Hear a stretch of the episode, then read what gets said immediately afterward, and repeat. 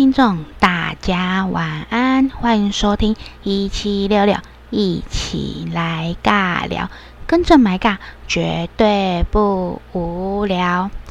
前阵子刚好买尬的好朋友生日，可是因为刚好疫情的关系就没有碰面，那就打电话给他，跟他说一声生日快乐，那就顺便女生嘛，就开始。七嘴八舌的聊天聊了起来，我们记得我们聊了快一个多小时吧。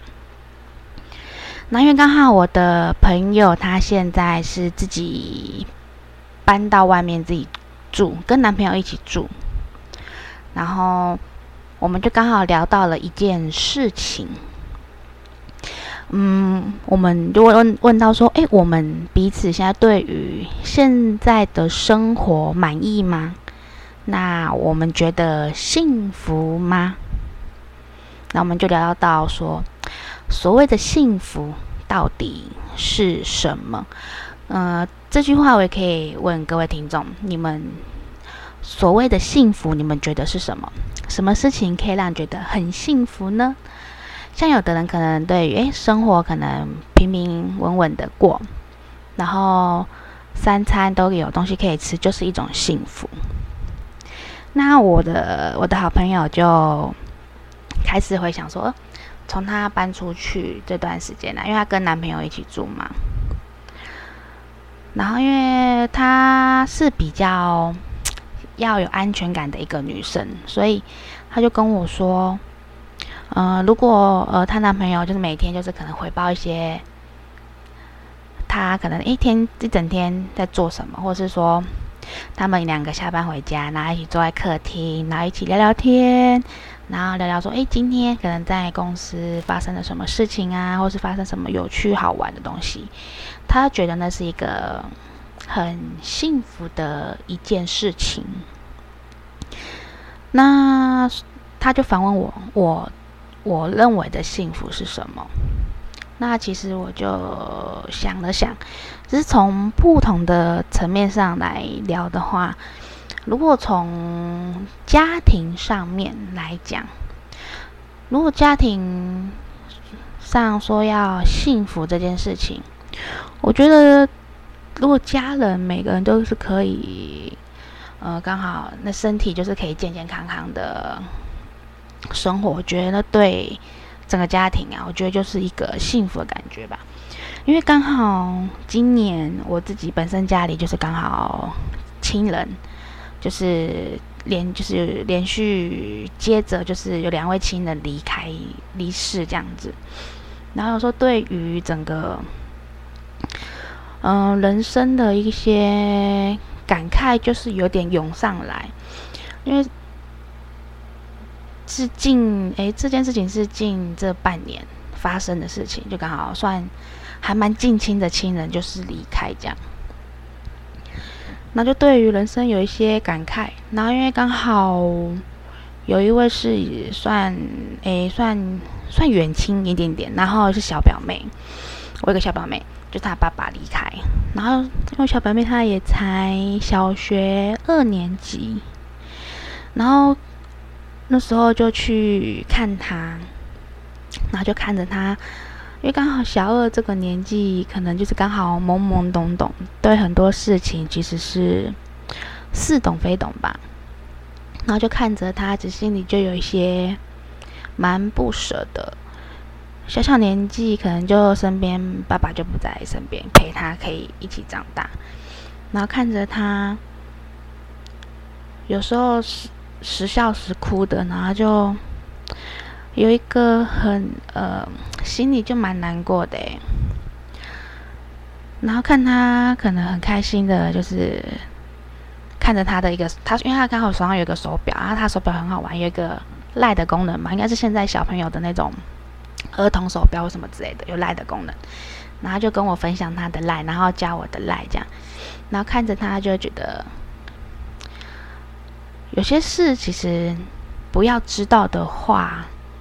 好像也是一件幸福的事情吧。不知道各位听众对于这件事情有没有一个感觉呢？从他身上，其实我就有体悟到一件事情，就是有些事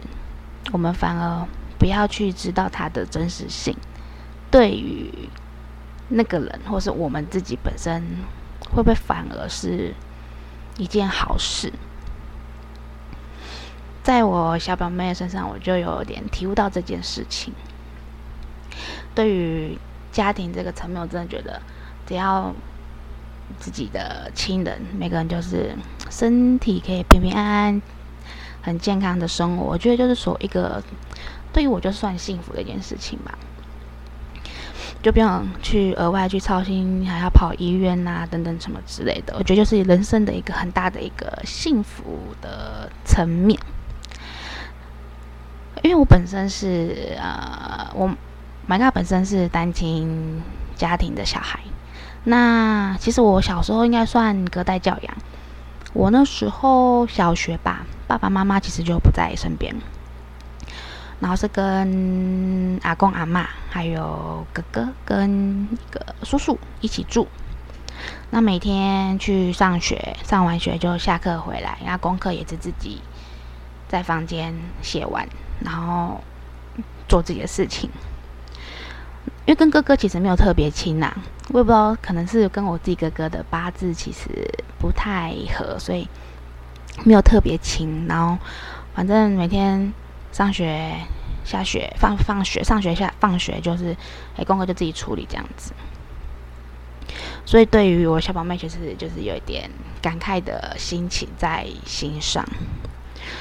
所以我觉得大家真的是有时候要很珍惜家人可以在身边的时候，因为有时候真的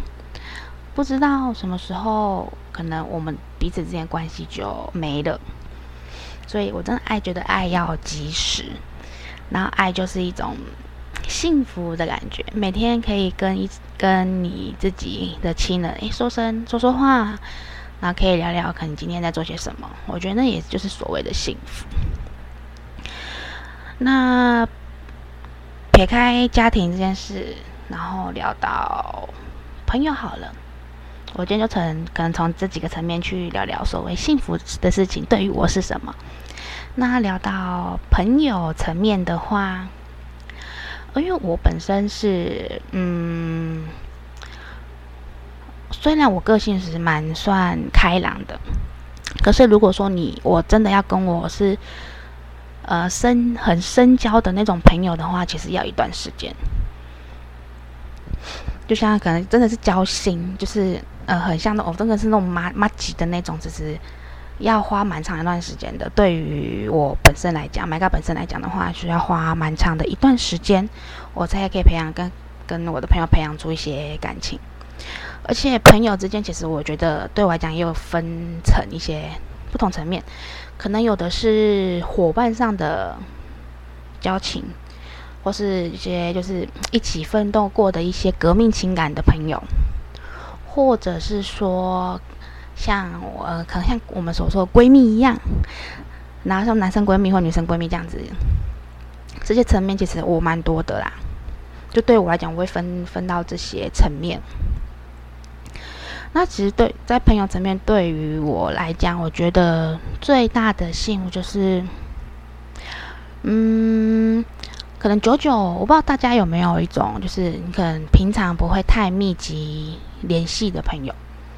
然后可是偶尔就是约会约出来，然后可能聊天啊，打打麻将啊。My God，其实有一群朋友，我们是会一起来玩研究国粹的。不知道各位听众有没有这个喜好呢？可其实我已经一阵子没有跟他们玩的玩，就是一起碰面打麻将这件事情，因为刚好因为疫情的关系，然后也刚好因为我转职嘛，这半年多来，呃，有听听过我前面几集的观众朋友应该知道，就是 My God 刚好去年年底到现在是转职的期间，所以有些嗯。工作的时间就会比较没有很固定，就会花时间在做，所以就后来就这一今年啊，真的就没有太多的时间可以跟那群朋友一起碰碰面、聊聊天这样子。那我觉得就是有一群，就是有你可能有几个三五好友是你久久久久联络，然后一碰面就话子话匣子其实是聊不完的那一种，那种久久碰面，然后可以很很愉快的谈吐一些，哎，你最近的生活啊，或是你最近发生什么好玩的事情，或是哎谁交了男朋友，谁交了女朋友，我觉得对我来讲也是一种幸福感呢。就哪怕说可能只是我们约出来吃个饭，跟四五个好友，然后约出来吃个饭，然后也可能没有讲太多话，然后也只是可能，哎，大家讲讲聊聊天，讲讲笑话或什么等等之类的，没有讲太多的事的话，其实看在我眼里就是一种幸福感。因为像我其实，呃，我比较常是听人家在讲故事。我曾经跟大家讲过这件事情，就是我比较像就是别人倾听的垃圾桶的对象比较长。那其实当人家的垃圾桶，我对我来讲，我觉得也是一件幸福的事情，因为我觉得就是嗯，你可以去听别别人愿意把他一些可能心里深层的。心里话，或是感觉啊，然后告诉我，我会觉得他对我是一种信任感，然后有时候甚至可能会问我一些意见，然后也把我的一些可能想我的意见跟想法，就是有放在心上去思考。我觉得对我对于 My God 来讲，这也是一件幸福的事情。其实。在我的身上而言，很多好像刚刚这样子聊起来是平凡，大家看看似好像还蛮平凡的事，只是可是对于 My God 而言，真的就是其实是一件就是一件蛮简单又幸福的事情。或许因为我家庭背景成长的关系啦，所以对于很多事情是，呃，比较抱持的比较。应该说，我可能因为家庭关系，然后我的可能思想跟思维会比较成熟一点点。因为小时候就很多事是算自己独来独往去完成嘛，所以可能就很多想法跟思维的思考层面，我的会比较成熟一点，所以就变成我的朋友啊，或是甚至我的学生，之前应该有跟大家聊过。会蛮常来跟我倾诉一些事情，而且真的是有时候不管是男生还是女生，我觉得也是蛮蛮奇一个很奇妙的缘分啦。缘分这件事情让我造就，喂，我有这样的机缘可以去倾倾听别人的一些心声啊，跟心里的感情啊等等等之类的。有时候甚至我没我也没有直接给他很。直接的回馈，我就只是当他的一个垃圾桶，去听他诉说跟倾倾，就是倾诉他所有的苦水等等之类的。我也没有回馈他，可是他就是，呃，回馈他跟我聊完，就是倾诉完他的一些可能不愉快或是愉快的心情后，脸上露出就是好像他松了一口气，就是好像把他一些。烦恼的事情就是把它丢出来，那其实这样子看在我的眼里，其实我真的就是所谓的一种，嗯，应该也应该不是说骄傲啦，就是一个我很庆幸我可以做这件事情，而且我也很庆幸说，哎，你愿意把这件事告诉我，而且是第一选择告诉我。我觉得对我来讲，我觉得是一件很幸福的一件事情，因为并不是说，嗯、我们不是每个人都可以把把自己深层层面的事情给告诉任何人嘛。所以我觉得能当一个倾听者，对我来讲，其实是一件很幸福的事情，就是就对于马卡而言啦。那不知道各位听众对于嗯幸福啊？就是平凡幸福这件事情的想法是怎么样？那我们就下段节目中，我们再回来聊聊喽。那我们就听个音乐休息一下，拜拜。Hello，欢迎回到一起来尬聊。我是你们的主持人麦尬，最可爱的麦尬，自己在讲。呃，前面讲到了家庭带给我的幸福，朋友之间带给我的幸福。那我现在想来聊一聊，嗯，职场上是否有带给我们怎么样的幸福感呢？各位听众，不知道你们现在所做的工作啊，带给你们有没有一些什么是你们所谓感觉上是很幸福的？可能有人觉得，诶，可能我们的工作环境或是公司的福利还不错，或是很好，然后可以带给我们有一种所谓的幸福的感觉。嗯，我想要聊聊我之前在学校工作的环境，跟我一些。同才就是同同事之间跟主管之间的相处，有些事我真的觉得是蛮幸福的一件事情。嗯，应该说，我能回到我的母校去工作时，对于我来讲，其实是算一件幸福的事情，因为毕竟那是我熟悉的地方。呃，知道我 My God 的之前工作的状况。我等于我大学以呃毕业后，我就回我的母校去工作。等于说我回去我学学校的工作，对我来讲算第一份的正式工作。而且因为毕竟是你已经相已经待了四年的地方，然后学校环境是对我来讲其实是算很熟悉的，因为我之前是玩有玩学校社团嘛，啊几乎是。呃，除了上课之外，呃，其他的下课的时间就是直接都是也是也是一样在学校啦，只是就是没有在教室上课啊，就是在我们社团的办公室里面。那在社团办公室，呃，可能撇开可能做一些社团的业务，然后就是没事的时候，我之前也跟各位听众提到说，我们其实我们一群干部啊，就算是没事了。的时候，我们也是会窝在我们的办公室里面，哪怕是在里面可能听听音乐啊，看看手机，然后滑滑，给看一下电脑，或是玩玩游戏等等之类的，我们就窝在里面。那因为这样的环境对我来讲就是很熟悉嘛，所以当我有那个机会可以回去学校工作的时候，其实我的心里感觉是觉得。诶，我很幸运，而且觉得很是一个小确幸，因为我并不是说离开我不熟悉的环境去发展新的事情，而是因为我那是还是我熟悉的环境当下嘛，那就好像是我们所谓的嗯舒适圈。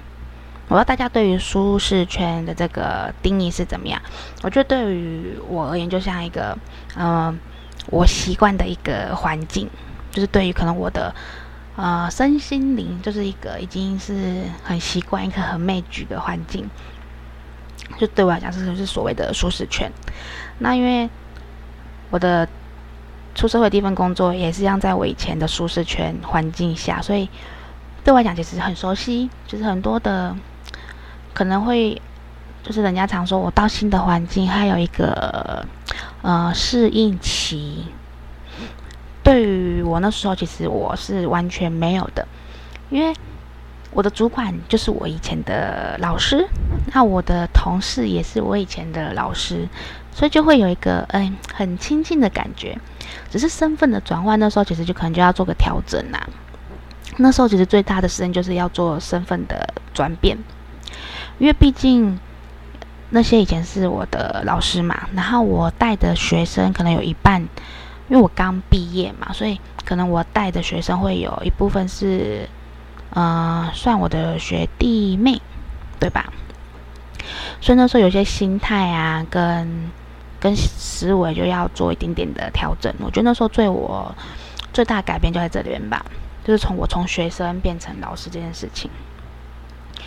那因为。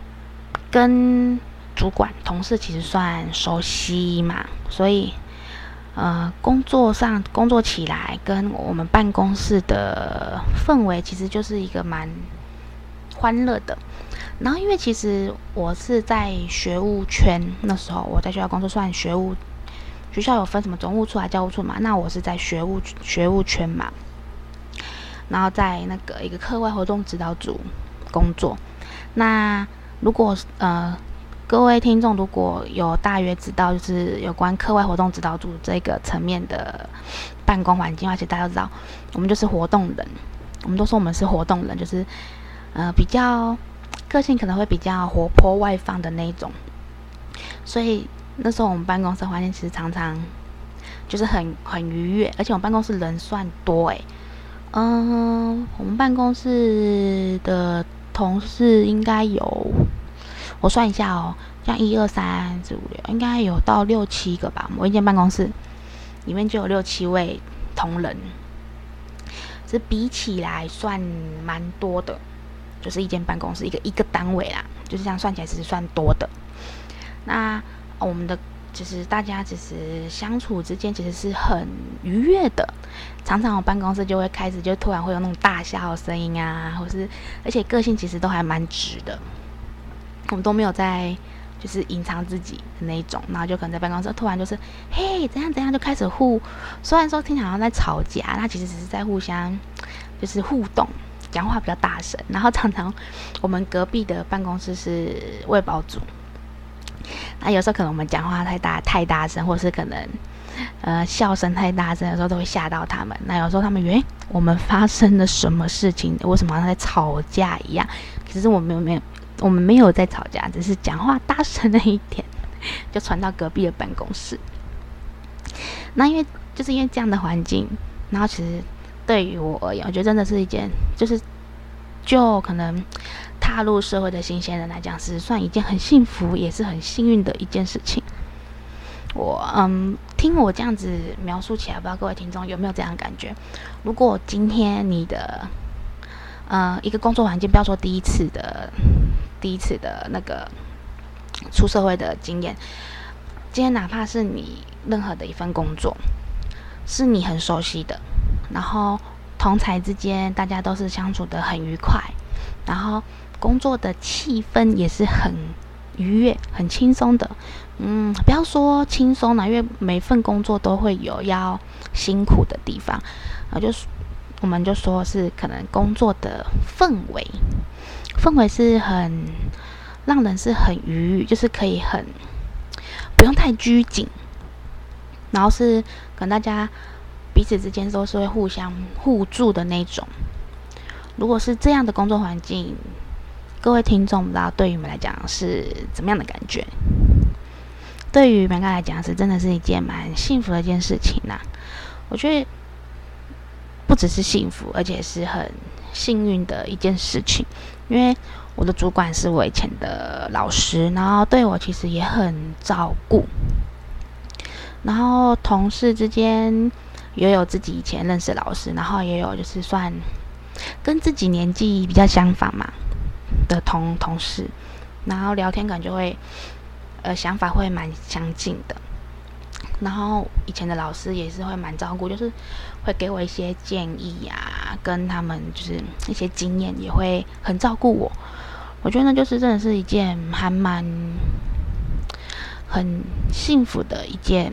事情，就是对于在职场上来讲的话。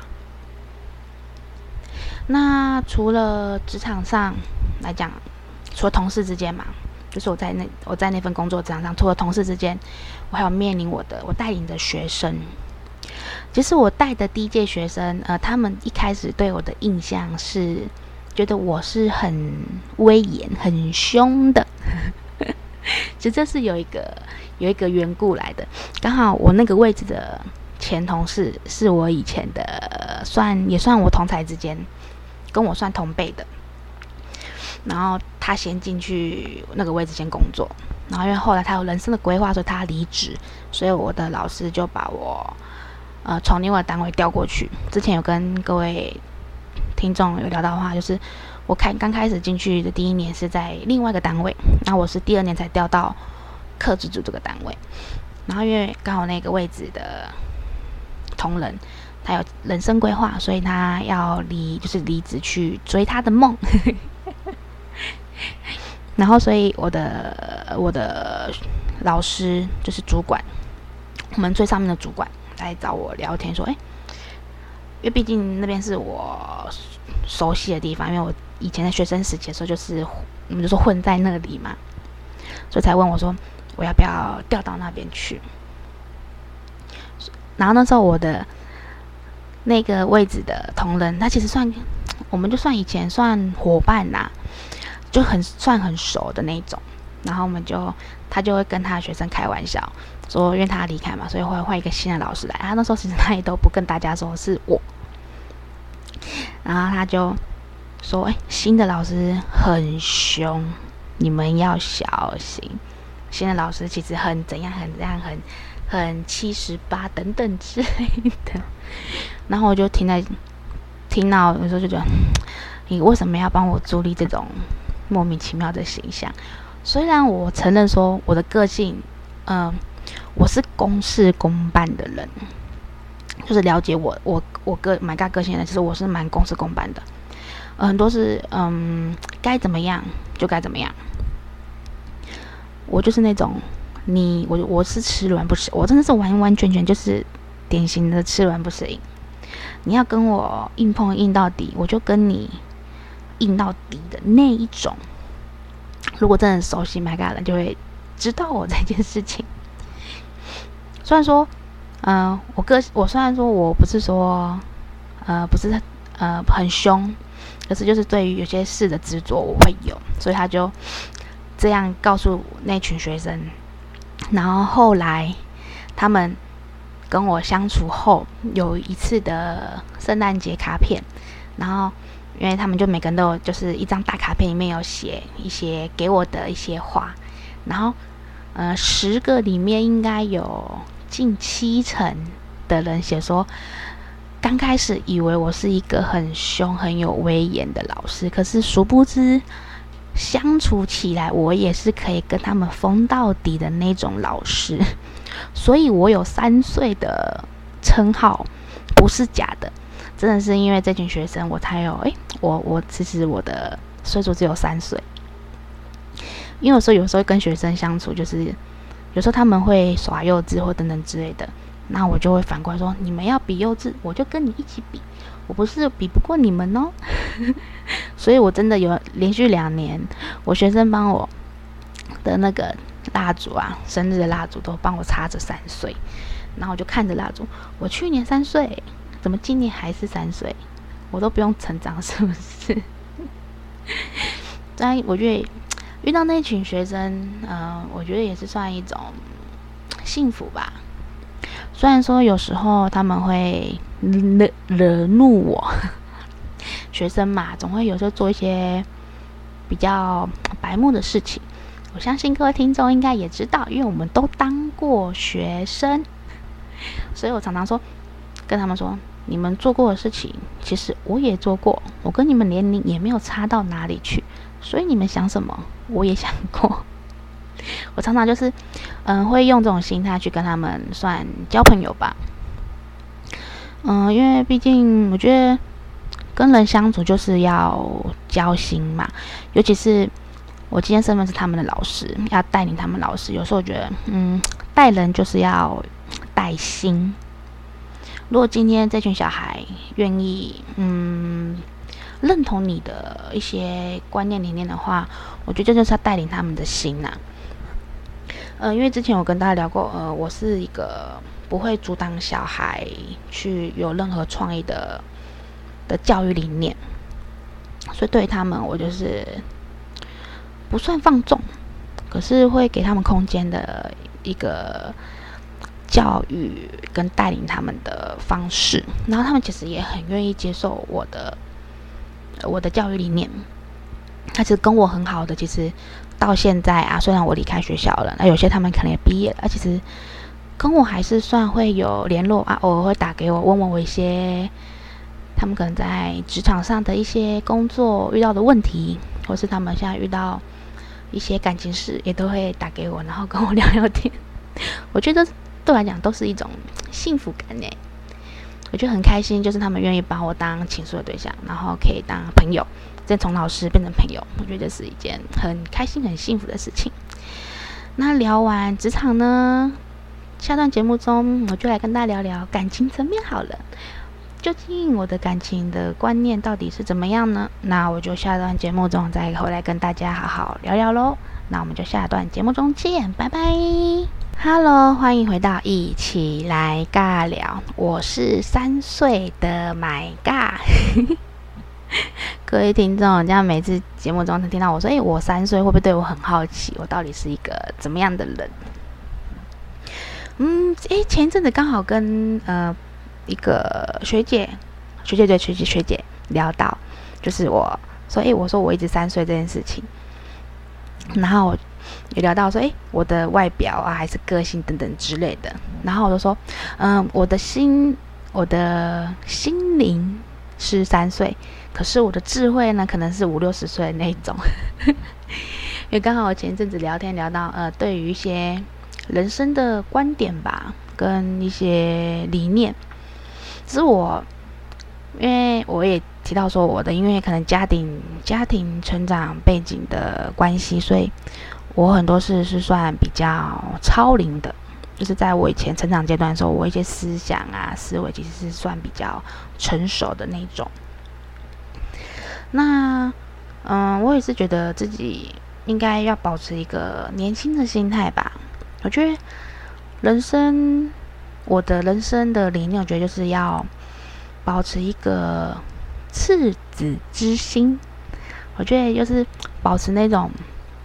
最原始的心态，然后去面对每件事情，然后可能都会可以发现说，哦，每天都会发现不一样的事物，哪怕是可能每天都坐在一样的位置上，或是看着一样事情。我觉得保持着赤子之心，或许可以让你的。生活多带一点，可能一些火花出现吧，也不一定。因为就像之前呃，帮学生可能有开一些课程，然后邀请一些老师。那因为可能就是有些学生是连续可能两三年都待在同一个地方嘛，所以有可能上的课会重复到。那可能有有时候刚好是以同样的老师。那他们说：“哎呦，又是一样的老师，我之前上过了。可是这时候，其实我就会给他们一个回馈，就说：‘嗯，好，你上过了。那我请问你，那你可以把老师上过的东西跟理念一字的一字不漏的来告诉我吗？你可以吗？’他们就会看着我，想了想，然后我就会接着跟他们告诉他们说。”你们现在上过上过课这个老师，我以前我也上过，可是他每次来的时候，我还是会能尽量旁听的时候，我还是会跟着一起去听，因为其实每就算是一样的课程内容，你每一次去吸收的时候，其实都还是会吸收到不一样的层面，因为可能就我的想法是说，哦，可能我们每个人每一次的脑容量可能只有十枚之类的。老师的课程内容可能有二十枚或是三十枚那么多，可是每次我可能我只记得十枚，那就感觉很记忆深刻，就那个十枚而已。可是下一次可能我诶，我之前那个我已经已经记在我的脑海中了，可下一次我在听的时候，我就吸取到了另外的十枚。所以我常常跟我学生说，很多事真的是不要说你碰过了，你就什么就是都会。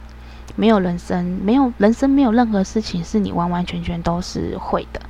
我们就是一直不断的在学习这件事情，而且就好比说拿呃举例吃饭吃饭来讲好了，我们从小时候开始呃可能开始拿汤匙、拿叉子、拿筷子去学习吃饭这件事情，然后到我们可能长大之后，我们还可能不知道各位听众有没有上过现在类似像说可能礼仪。生活礼仪的课程，生活礼仪课程在讲什么？就讲一些可能我们平常可能出去吃饭的一些规，就是一些用餐礼仪嘛，或者等等之类的一些礼仪。你说我们会不会吃饭？每个人都会吃饭啊，从出从一出生到我们长大成长过程，我们都会吃饭，用筷子，我们都会啊。可是为什么我们甚至长大之后，大学我们大学就是有一个课程叫做生活礼仪，为什么要要上这个礼仪？可是里面就是教我们可能一些用餐的规范，就是可能去比较正式场合用餐规范。我们为什么要学习？我们不是不会吃饭啊，可就是因为不同的场合跟不同的领域，可能我们就是要用到一些我们的生活的仪态，所以我们要去特别去学习这件事情。虽然说都是吃饭，可是就是会有不一样的领域要让我们去做这件事情嘛。所以你，我学生跟我说他上过了，可是你真的什么都知道都会了吗？就是一个。反馈给我学生的一个心心态跟心情的、我其实还蛮喜欢用用一些这种的观观点来跟我学生聊一些，呃，不管是工作上或是他们对对于事情的处理的一些思想跟理念，我都是用这种的一些经验去跟他们去做反推，因为其实在这。在我带学生的那两年啊，是对于，嗯、比较现代的，就现在的学生是对于很多事情，其实他们其实不是不理解，而是他们嗯，可能不知道他该怎么去懂这件事情。有时候他们就懵懵懂懂，就是我在发，我这是真的是我观察出来的啦。就很多学生，他们其实，嗯、呃。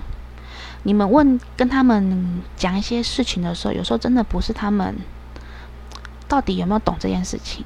而是他们不知道他们到底有没有接受到我们要传达给他的讯息。所以有时候我都会多做一个动作啦，就说：“嗯，我刚跟你讲的，你理不理解？”然后如果这时候学生跟我说：“哦，懂。”我就会再多问一句说：“那你可能讲一次给我听。”因为有时候我觉得说话其实也是，就是说话其实是一门艺术。有时候可能我传达出去的讯息，我们可能都觉得，哎，我有传达清楚，他们都知道了。可是有时候常常就是因为这个点，然后会造成一些误会。我觉得，嗯嗯，这词才真的是不太行，因为可能我们以前。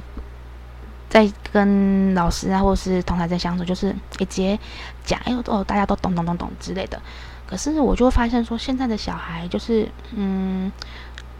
有时候不懂，如果他们不懂的话，他们不会再多问。所以我就我就多一个动作，就是，哎，你懂不懂这件事情？这个是我在我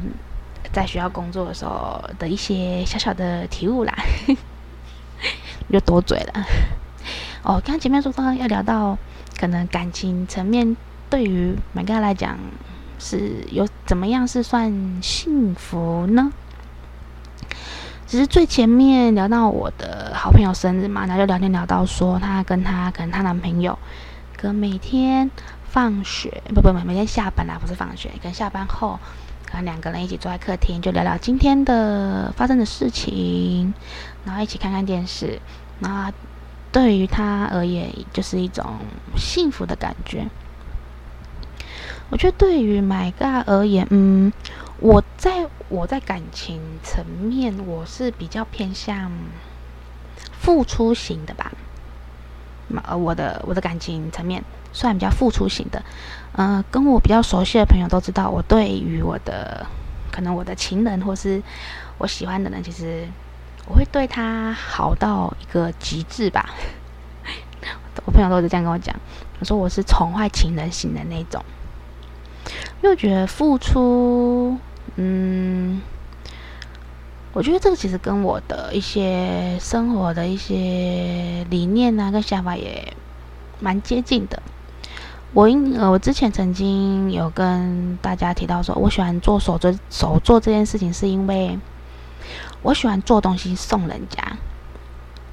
还有说我吃，我喜欢喜欢煮饭这件事情，是因为我我喜欢煮东西给人家吃的时候，看到人家觉得哎，觉得觉得很好吃，然后脸上有一种呃很愉悦的心情，那对我来讲就是一种幸福，就是别人回馈给我，就是送礼物啊，跟接受礼物来讲，我更喜欢送礼物这件事情，因为看到人家接收到你的礼物。然后如果你的礼物又是可以打，就是打动他他的心的时候，我真的觉得那是对我来讲，很真的是一件很幸福的事情。就像我以前，其实我很常就是就是做手做的卡片或是小礼物，然后送给我好朋友的当做生日礼物。所以才说我很常很喜欢做手作这件事情，是因为我真的觉得是因为这些事情而衍生而来的。啊，他们就会说，因为出社会后，嗯、应该说我们在高中或者国中的时期，其实手作卡片其实好像还蛮正常的吧。在我那个年代的时候，手作卡片算还蛮正常的。可是等到我们出社会后，好像这个东西好像就会少了一点，因为可能因为生活忙碌。工作嘛，要忙，所以回到家时可能也累了，就没有额外的心思去做这件事情。然后刚好我去，我、哎、印象蛮深刻。我去年就是送我的好闺蜜一个呃手工编织的皮，也不是皮包，算算背包，小小背包，小提包，手编的，用那个算毛线吗？那个材质有点忘记了嘛。那之前之前在某个 APP 的平台还蛮红的，我就看到就诶，这个好像还蛮适合他的，那我就买材料包，然后后来就是自己编织送他，然后就简单做一个手做的小卡片。因为我觉得手做东西真的是一个有温度的东西，所以我觉得很喜欢做手做这件事情，然后送人。所以我的。对于我的感情层面，所以我是可能因为这件的事情的一些观念跟习惯吧，所以，嗯，对于感情层面，其实我也是算比较付出的、付出型的那一种。然后看到对方收到你的礼物，然后就是很开心啊，然后诶跟你说一声谢谢，我觉得心里其实就是还蛮甜的，而且尤其是你可能送到他。喜欢的东西的时候，因为毕竟有时候送礼物，嗯，有时候先问嘛。我不知道大家就是送礼物这件事情，就是你送礼物前会是先问对方你喜欢什么吗？你想要什么吗？我想，嗯，应该有些人是会这样直接问自己的朋友或是另一半的，说：“哎，你生日要到了，或是什么纪念日到，你想要什么东西？”可是有时候我觉得这就就缺少了一点惊喜感。所以我会喜欢做东西，或是送礼物给人家。就是我喜欢看到别人那个惊讶、惊喜的表情。那看这真的是看在我的我的眼里，我觉得嗯很甜，就是在我心里就是一个涌上一个甜字，然后就觉得幸福洋溢的感觉。所以在感情层面，嗯，我觉得。制造惊喜给对方，然后对我来讲，就是一种很幸福的事情。哪怕只是偶尔可能做做小点心，然后送给他，然后做做小礼物送给他，也是就是，嗯，我是那种不会说一定要在特别日日子然后才会送礼物给人家的人啊。就是有时候可能想到的时候，我就会可能偷偷做一下，然后送给我喜欢的人这样子。那其实前面也提到说，平凡对我来讲就是一种幸福，所以可以跟自己喜欢的人，然后手牵手，然后可能逛走在马路上散步啊，其实对我来讲就是一种幸福。其实前面讲了这么多，可能从我的家庭啊，我的朋友之间，职场到我的感情层面。到底什么是幸福呢？我觉得最大最大的幸福就是平凡。我觉得平凡就是让大家可以最安定、最稳定的一个感情，就是感觉的层面。所以对我而言，平凡就是一种幸福。那不知道各位听众，你的幸福到底是什么呢？那如果有听众想要跟 My God 分享的，那就欢迎写信给我喽。我的信箱是一七六六 ONG，那是 Gmail 的。如果有人想要跟我分享的话，欢迎写信进来。那我今天的节目就先到这里了，这里喽，我们就下周再见，拜拜！记得要想我三岁的 My God，拜拜拜拜。